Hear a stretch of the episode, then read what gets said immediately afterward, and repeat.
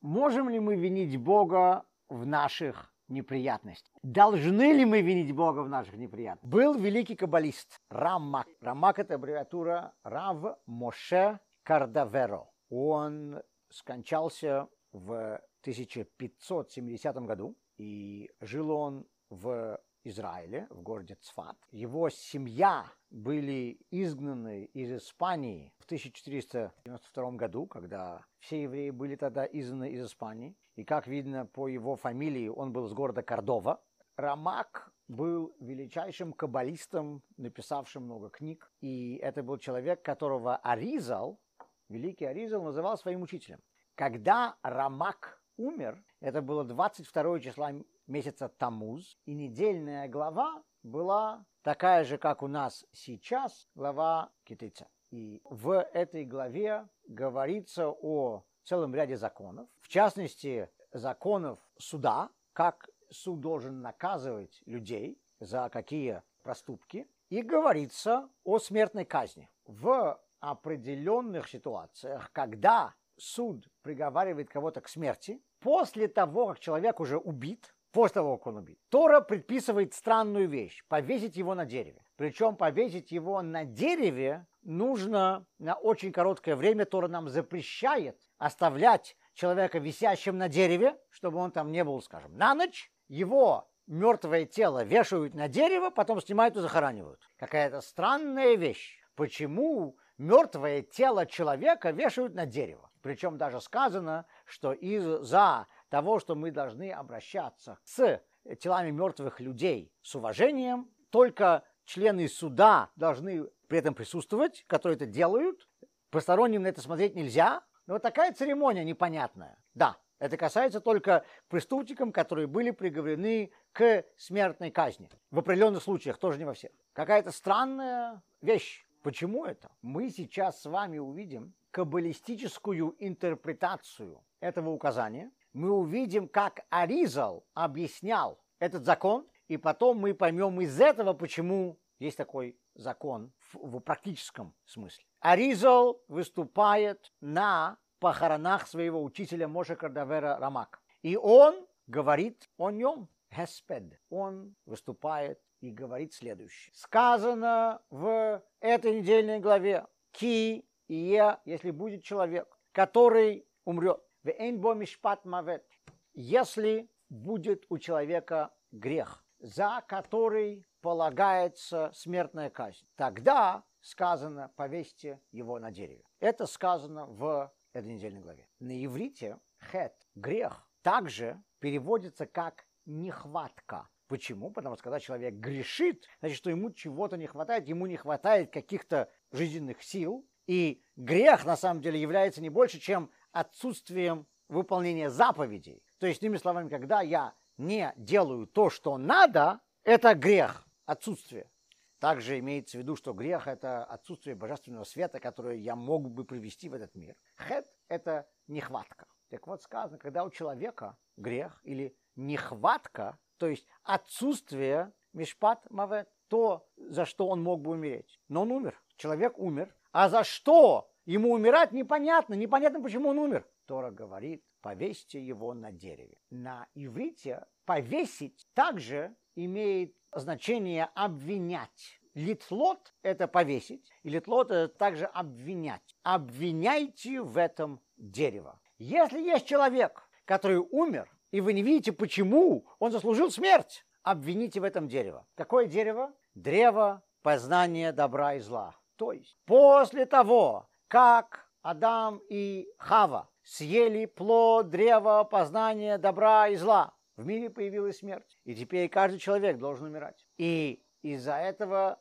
греха умирают даже люди, которые не заслужили смерть, но не должны умереть в конечном итоге все. Талмуд говорит следующее. Четыре человека умерли из-за совета змеи. Змея пришла к Хаве, сказала съесть плод, та съела, и в мире появилась смерть. Четыре человека умерли из-за совета змеи. Иными словами, были четыре человека, которые никак не заслуживали умирать. Но просто потому, что был этот грех, из-за этого они должны были умереть. И Талмуд перечисляет, это был Беньямин, сын Якова, один из глав 12 колен Израиля. Это был отец Моисея Амрам. Это был отец Давида Ешай. И это был сын Давида Килав. Я обращу ваше внимание, что о самом Моисее такое не говорится, о самом Давиде такое не говорится, а вот о других людях, в частности, о родителях Моисея и, Давида, это говорится, почему мы можем отдельно говорить об этом. Но Талмуд говорит, что четыре человека умерли только из-за этого греха. Прошло сколько времени? Вроде бы то, что Аризал говорит, выступая на похоронах Моше Кардаверо, похоже на то, что говорит Талмуд. Обвините в этом дерево. Но на самом деле Аризал говорит что-то другое. Он говорит что-то глубже еще на один шаг дальше. Талмуд говорит, четыре человека умерли из-за совета змеи. А Аризал говорит, что если есть человек, который умер и непонятно за что, винить в этом, что дерево, не змею, не грех, само дерево. Теперь, что это было за дерево? Мы хорошо знаем, что в Талмуде есть спор, что это было за дерево. Либо это была виноградная лоза, либо это было то, из чего они потом должны были сделать муку. Это были лаковые. Э, в частности, в Мидраше говорится, что это было фиговое дерево. И поэтому сказано, что когда Адам и Хава после того, как они съели этот плод, увидели, что они голые, они накрыли себя чем? Накрыли себя фиговым же листом. И с тех пор у нас все получается очень фигово. Но теперь, в любом случае, какое бы это ни было дерево, было ли это маслина, было ли это фиги, или это виноградная лоза, неважно, это все хорошие продукты, это все хорошие растения. Мы знаем, что фиги это то, чем благословена земля Израиля, виноград то же самое. То есть это все вещи, которые в Торе описывают как позитивные вещи. И при этом мы должны их обвинять. То есть Талмуд говорит о том, что нам нужно обвинять грех. Грех понятно обвинять. Что говорит Аризал? Нам нужно обвинять дерево фиговое. Так вот, сказано в псалмах Давида, псалом номер 66, посук, стих номер 5, луху ур-у, мефалот элоким, смотрите и дивитесь деянием Всевышнего, Нора, Алила, Альбней, Адам. В трепет приводит его дела сынов человеческих. Трепет. Нора – это трепет или это боязнь, страх. В страх приводит его деяния сынов человеческих. Деяния – это Алила, переводится здесь. Но на самом деле слово Алила на иврите имеет еще одно значение. Алила – это неправильное обвинение. Кровавый навет – это алилат дам – алила – это навет. То есть сказано здесь, если мы это будем переводить таким образом, смотрите на, на творение Всевышнего, его наветы на человека заставляют нас бояться. Что это вообще такое? Поясняют наши комментаторы, в частности Раши. Здесь говорится о чем? О грехе Адама. Почему? Потому что Бог посеял это дерево, как сказал Игорь, в этом саду, если ты не хочешь, чтобы в мире была смерть, не сажай дерево, смерти не будет. Бог сам в этом виноват.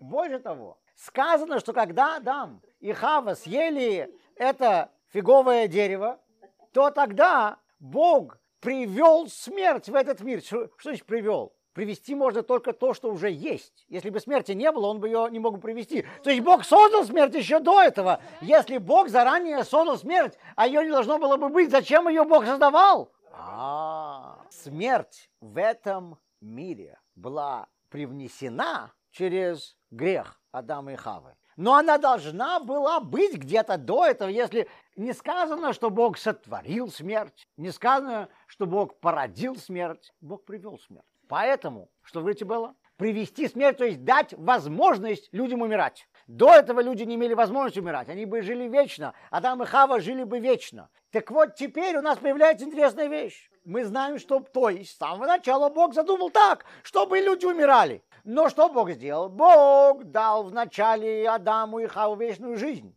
Бог их подставил, чтобы они согрешили, и из-за этого греха в мире появилась смерть.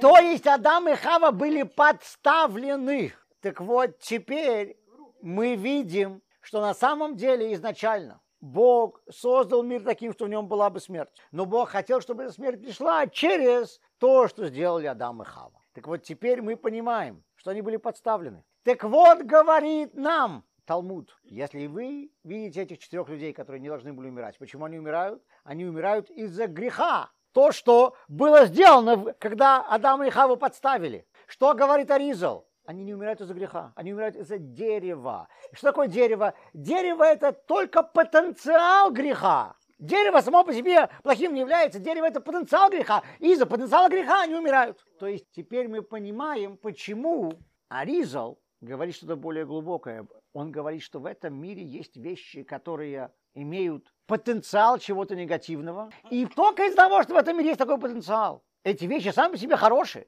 замечательные. Но замечательные вещи имеют негативный потенциал, поэтому в этом мире также есть смерть. Само дерево никак не провинилось. Виноградная лоза, ты ни в чем не виновата. Да? Так вот, виноградная лоза ни в чем не виновата. Что же говорит Аризал? Аризал говорит, что мы – это замечательные создания, так же, как и это дерево. Мы сами – это замечательные творения.